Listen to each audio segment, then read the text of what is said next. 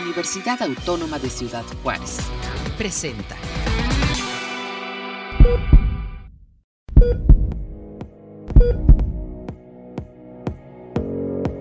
El equilibrio de nuestra salud se logra atendiendo aspectos físicos, nutricionales, emocionales, biológicos y más.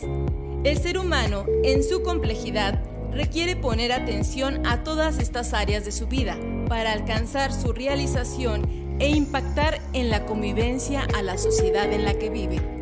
Comenzamos el espacio donde planteamos todos estos temas, asegurando que todo lo que aquí escuchas lo hacemos a tu salud.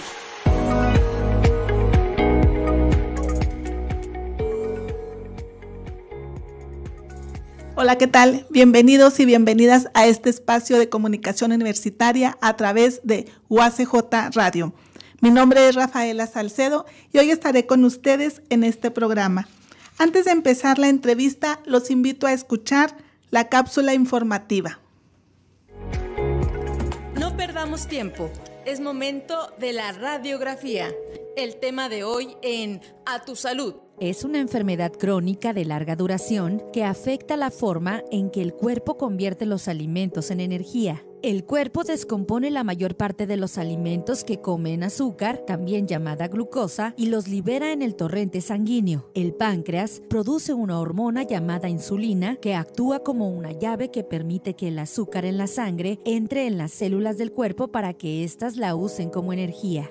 El tema del día de hoy, diabetes, diabetes en A tu salud.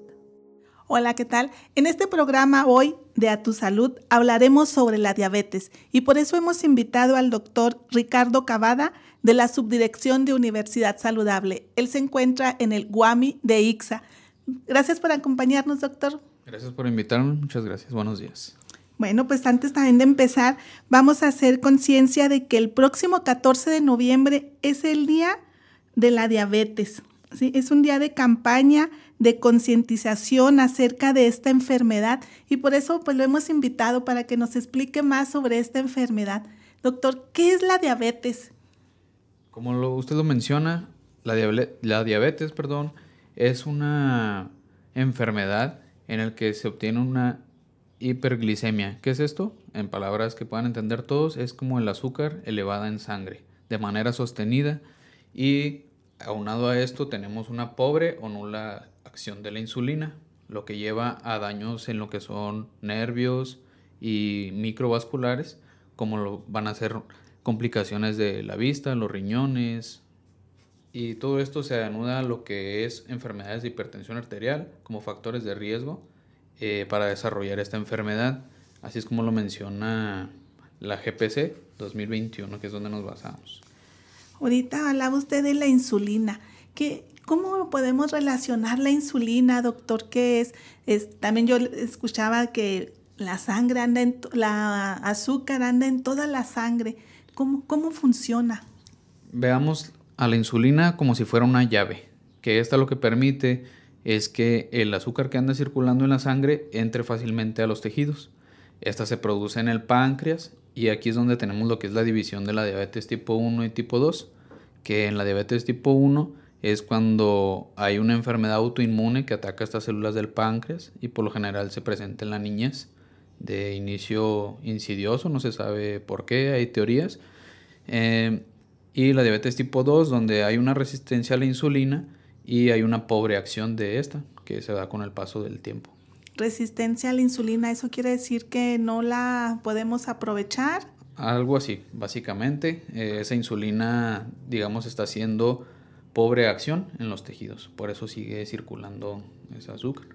Ok, entonces la insulina no puede captar el azúcar, no, la, no hay una... La, la, insulina es como la llavecita para que el azúcar que está en la sangre entre en los tejidos del cuerpo. Ah, y esta, esta, este, ¿cómo, ¿cómo, puedo yo detectar o cómo sé que empiezo con este problema de diabetes? Que hay algunos síntomas que me pueden decir, hay peligro, peligro, que empiezan los, los focos rojos. Así es.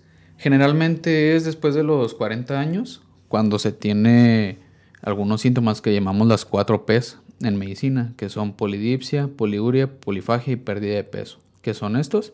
Pues es que tienes... Justo le iba a decir eso. Es que tienes mucha hambre, mucha sed, em, orinas bastante y pues la pérdida de peso. Básicamente eso son lo que significan. Ok, entonces cualquier de estas situaciones, ¿se, ¿se pueden presentar todas o se puede presentar uno o dos de estos síntomas que usted menciona? Se puede presentar desde uno hasta dos y de ahí lo que viene siendo una sintomatología muy florida, que pueden empezar también con parestesias, que son como esos, como hormigueo en las extremidades, puede empezar a tener visión borrosa, anulada, eh, son algunas de, de lo que se puede tener. Y el tratamiento, este, puede ser para todos es igual, es un tratamiento para todos los que tienen diabetes o tiene que ser algo de acuerdo al nivel, al momento en, el que están con la enfermedad. Así es como lo menciona, el tratamiento como en toda enfermedad es individualizado. No son como una receta de cocina que puedas decir, ah, ya tiene esto. obviamente está estandarizado y pues para eso se hace lo que es el tamizaje en el que tenemos, haces tiras reactivas, prueba de tolerancia oral a la glucosa, son como para detección de, la enfermedad. Dependiendo cuánto o sea tu cifra de glicemia, cuánto saques en esas mm, pruebas, es donde se te cataloga, como puede ser la prediabetes, diabetes, y ya dependiendo tus cifras de glucosa, existen metas de tratamiento. Entonces empiezas desde lo menos, digamos, agresivo a lo más fuerte, ¿no? que sería como la metformina, tenemos otras cuatro clases de medicamentos antes de poder llegar a la insulina. Entonces es individualizado y dependiendo de las metas que queremos de nuestro paciente. El tamizaje, decíamos ahorita, es la prueba de sangre que se hace, que es más, este, más común de ver en, en muchos lugares, ¿no? Que es rápida. Así es, esa prueba pues son en segundos básicamente, consiste nada más en, en dar un pinchazo al dedo y obtener una gotita de sangre, esa se mide en una maquinita Dependiendo del valor que nos arroje, pues es donde la vamos a catalogar. Depende también si está en ayuno o si ya comió, cuántas horas después de que comió y, si está en control o en tratamiento. ¿Y cuál sería el número rojo, doctor? ¿Dónde podríamos empezar a tener así como que ya esa prediabetes? La prediabetes se hace cuando utilizas ese método que le decimos de tamizaje y se encuentran valores en ayuno de 110 a 125. Entonces, también, bueno, existe cuando después de la comida está en 140 o 200, o sea, una prueba aleatoria. Eso podríamos decir que es la, la prediabetes, perdón. Y ya cuando son diabetes, pues es cuando en ayuno te sale más de 120, cuando después de comer sale una unas cifras mayores de 200 y se acompañan de, estos síntomas. Hay personas que manejan arriba de, de 250, de 300, pero estos te causan ya otras enfermedades y complicaciones que pueden ser incluso fatales. De repente vemos aquí muchas este, información sobre hierbas, sobre alimentos. Esto también puede estar, ser una mezcla con la, con la medicina para solucionar. Claro para, que sí. para sobrevalorar, llevarla. Sí, son ayudantes en lo que es el tratamiento, ¿verdad? Porque pues no toda la medicina herbolaria es mala. Obviamente vamos a preferir el tratamiento farmacológico, pero antes de esto está lo que es la dieta. Y dentro de la guía de práctica clínica, que es lo que le menciono que nos maneja nosotros como médicos, lo que debemos de seguir, menciona que también la guayaba y los nopales son hipoglicémicos. Entonces, en la dieta al añadir estos, que serían naturales, se puede obtener algunos controles de la, glicemia. ¿Hay, algunos factores de riesgo? Podemos este, hablar de, la raza, la edad, estilos de vida.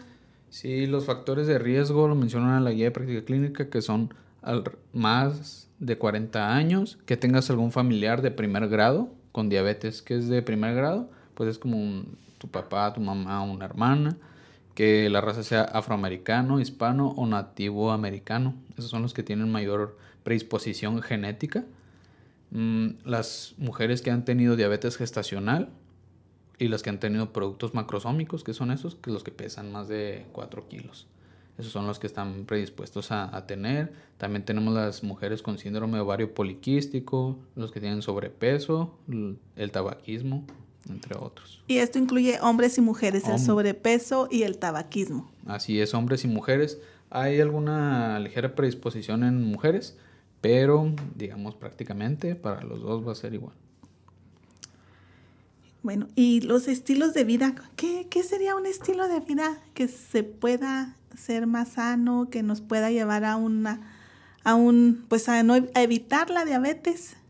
Sí, pues todo comienza desde la alimentación, el evitar lo que son un exceso de carbohidratos, em, tener básicamente una alimentación balanceada.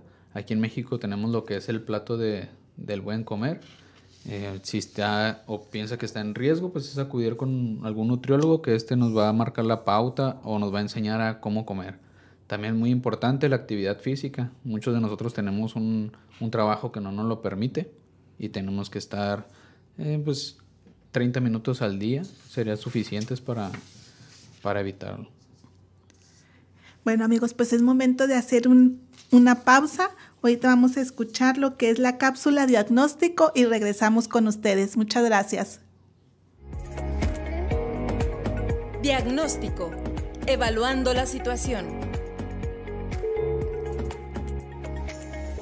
La diabetes es una de las principales causas de ceguera, insuficiencia renal, ataques cardíacos, derrames cerebrales y amputación de miembros inferiores. La diabetes mal controlada aumenta las posibilidades de estas complicaciones y la mortalidad prematura. Además, las personas con diabetes tienen mayor riesgo de presentar enfermedades cardiovasculares y tuberculosis, especialmente en aquellas con mal control glucémico. En los últimos 20 años, la cantidad de adultos con diabetes diagnosticada se ha más que duplicado. Recuerda, todo lo que aquí escuches lo hacemos a tu salud. Regresamos en un momento.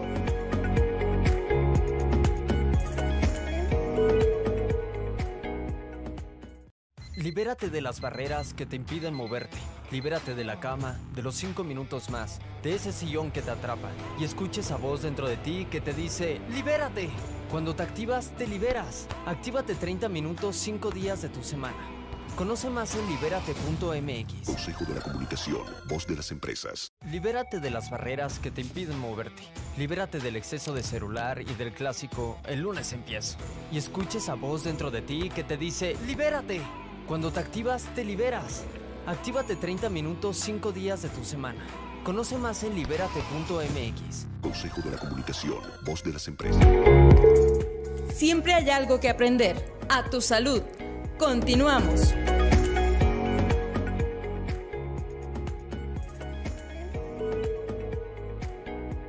Amigos, gracias por acompañarnos. Regresamos con nuestro invitado, el doctor Ricardo Cavada. Él es de la Subdirección de Universidad Saludable y seguimos hablando sobre la diabetes. Bueno, doctor, ¿existe alguna cura para esta enfermedad? Se está trabajando en ella, en desarrollar nuevos medicamentos pero así que digamos una cura o reversión de lo que son el, daño a estas células del páncreas ya no existe. Existe tratamiento para sobrellevarla, ¿no? Que van a ser desde la alimentación, es la principal, y tenemos como metformina y otros seis clases de medicamentos, además de la insulina. Ahorita que menciona los medicamentos, mucha gente a veces tiene miedo en usarlos porque piensan que puede dañar otros órganos. Eh, ¿Se considera algo así? No, es totalmente seguro y gracias a esto, como lo menciono, a través de la industria eh, farmacéutica se han estado haciendo avances, porque ya ve que la gente tiene miedo de inyectarse insulina o piensa que es lo peor que, que hay en la etapa final o algo. Están trabajando en insulinas inhaladas que ya se han sacado, existen pero no están tan comercializadas, algunas que se hacen de infusión, que no tienes que estarte inyectando, sola se va aplicando.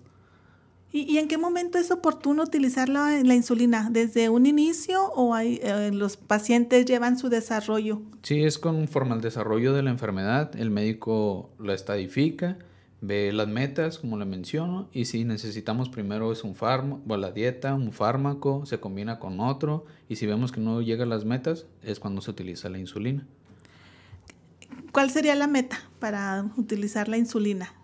Mm, digamos que O, yo, o ya yo estoy ya muy mala y tengo que usar la insulina o, o qué, qué No, es- pasa. Es, por el control que se, que se realiza, ¿no?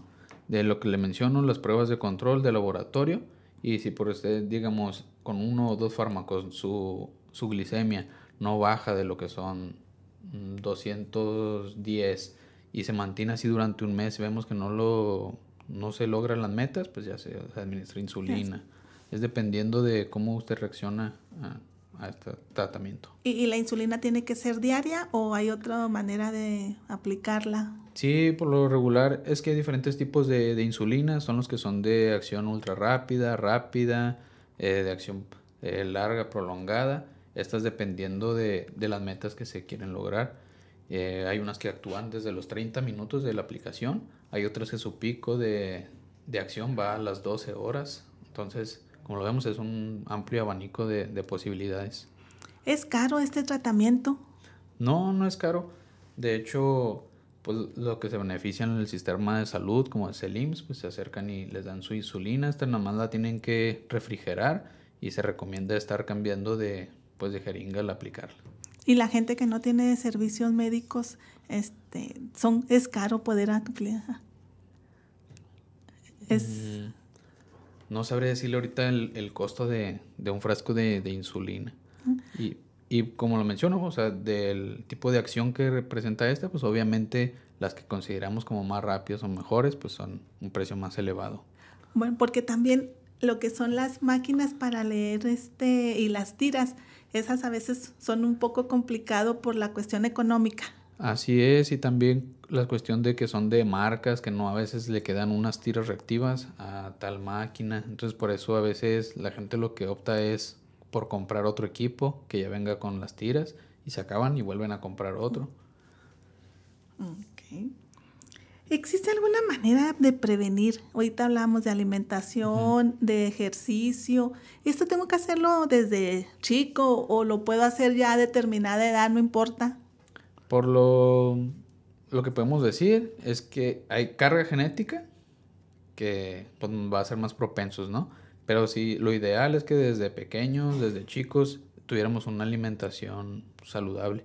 Porque hay niños que cuando tienen sobrepeso u obesidad, pues esto los va a hacer más propensos, aunque sean delgados en la vida adulta, los van a, a llevar con cierta carga para desarrollar diabetes en el futuro. Entonces, pues sí, sería el estilo de vida. ¿Cómo es la vida de una persona que tiene diabetes? Es dependiendo en qué escala funcional esté. Porque si está en control, si va a sus citas, cuando se lo mencionan que tenía que ir, si sigue el tratamiento, si están las metas de control, la enfermedad no progresa. Entonces esa persona, pues a lo mejor va a tener deterioro visual, pero con lentes se arregla y puede hacer su vida normal. Normal. Sí, entonces de aquí vienen lo que son las complicaciones, digamos una de ellas, una pie diabético que termina en una amputación, pues obviamente ya mermó ahí la calidad de vida y pues el desplazamiento por la ciudad. ¿Qué otros órganos de- pueden dañarse? Se daña lo que es el, los ojos, el- los oídos, los riñones, la- el sistema nervioso periférico. Es por eso que a veces las personas ya no, no sienten cuando se lastiman en, en las extremidades, en los pies, y de ahí viene lo que es el pie diabético, porque pues, no, no prestan atención. Y esto es nada más por no tener una, un cuidado. Así es, porque si la persona se interesara por su salud, iría a las consultas médicas, de a chequeos anuales, si usted quiere, y no progresaría la enfermedad. Entonces podemos decir que el manejo de la diabetes comienza con uno. Uno mismo es el que tiene ese, ese objetivo, ¿verdad? Ese Así es, propósito. cada quien se interesa por su salud. Bueno, pues en México, ¿cómo lo consideramos? ¿Ya puede ser un problema de salud o todavía estamos en niveles bajos? No, definitivamente es un problema de salud en México y en el mundo. Según esto de la GPC de 2021, eh, menciona que en el 2017 alrededor del mundo había 450 millones de personas diabéticas y se estima que para el 2045 existan 700 millones de personas diabéticas en el mundo. Esto es básicamente por la transición demográfica que tiene México, en la que pues, los adultos mayores viven más tiempo, la calidad de vida se extiende, entonces estas enfermedades pues, se prolongan más y las estamos viendo más seguido. Lo preocupante es que deriva complicaciones, porque se cree que el 25% de estas personas va a desarrollar, digamos, un pie diabético y el 30% de ellas va a terminar en amputación. Entonces, una persona diabética, aunque no se cuide, puede vivir un periodo largo. Aunque no se cuide, puede vivir un periodo largo, pero cada día que pasa, mientras se mantengan las cifras de, de glucosa elevadas en sangre sostenidas así por largo tiempo, el daño va a seguir y seguir y seguir. Es como una pelotita de que va cuesta abajo. Entonces el, nivel, la calidad de vida es aquí lo que va a ir mermando, ¿verdad? ¿Cuál sería su recomendación, doctor, para nuestra audiencia? La recomendación sería, si ustedes tienen algún familiar, como lo mencionamos, de primer grado, de que esté enfermo de, diabetes, si tiene más de 40 años, si pertenece a estos grupos étnicos de los que hablamos o de los factores de riesgo que, mencionamos antes, acudan a realizarse un chequeo anual. Pueden ser estos de cuando hay campaña o simplemente en alguna consulta de su médico, eh, preguntarle o pedirle algún panel para, para la prevención y detección de diabetes. Básicamente salen los laboratorios de, que se mandan a hacer, de chequeo de rutina. Ahí pueden mm, ver lo que es la glucosa y con eso pues, tenemos una pauta. ¿Hay algún medio de este, en que se tenga toda la información en el que se puedan acudir la gente que tiene la enfermedad para estar informados sobre, sobre la misma enfermedad? Lo que los hacen o las, la información que dan básicamente es en digamos, el Prevenims, ¿no? Que es donde te mencionan, te dan pláticas, porque la información está ahí en internet para todos, ¿no? El problema es que a lo mejor no se va a entender. Como ahorita yo mencionaba que las cuatro P's de polidipsia, polifagia, o sea, hay términos que la población que no está en un ramo de la medicina, pues no va a entender. Entonces, aunque esté la información, no le va a hacer de mucha ayuda. Por eso necesitamos de personas del ramo de la salud que la pongan en palabras que, que todos puedan entender. Doctor, ¿en dónde lo podemos encontrar a usted? Yo estoy en el WAMI de IXA. De IXA, ok. ¿Alguna red social que maneje? No, ninguna. Ninguna. bueno, pues también la universidad está involucrada en este 14 de noviembre y va a tener actividades. Platíquenos. Así es, por medio de la universidad de la UACJ vamos a poner por parte de Universidad Saludable lo que son módulos en los diferentes institutos. Vamos a tener el lunes 14, empezamos en ICB, el martes 15 en IT y YADA, el miércoles 16 en IXA y el jueves 17 en CEU. ¿En qué consisten estos módulos? Pues consisten en que se va a hacer cuestionarios de riesgo para la diabetes, toma de signos vitales, se va a hacer la prueba de glucosa capilar, que es la de que te pinchan en el dedito, somatometría para ver eh, cuestiones de sobrepeso, obesidad, toma de tensión arterial y vacunación contra la influenza. ¿En qué horario van a estar? Vamos a estar desde 10 de la mañana hasta 4 de la tarde. ¿Y cualquier persona puede acudir o solamente es para alumnos y comunidad universitaria? Cualquier persona puede acudir, aunque no esté en la UACJ. Ok, bueno doctor, pues muchas gracias por acompañarnos. La verdad es que nos dio toda la información, estamos atentos a lo que es nuestra salud y pues gracias. Sale, no, muchas gracias a ustedes por haberme invitado y nos vemos en la próxima. Amigos, gracias por acompañarnos a través de esta emisora. Pueden contactarnos en nuestro Facebook UACJ Radio y pues no queda más que despedirme y los escuchamos en la próxima emisión. Se despide su amiga Rafaela Salcedo. Todos los esfuerzos realizados para poner atención a nuestra salud son una oportunidad para mejorar nuestro paso por este mundo. Te esperamos en nuestra próxima emisión, donde te aseguramos que todo lo que aquí escuches lo hacemos a tu salud. A tu salud fue una producción de la Dirección General de Comunicación Universitaria de la Universidad Autónoma de Ciudad Juárez.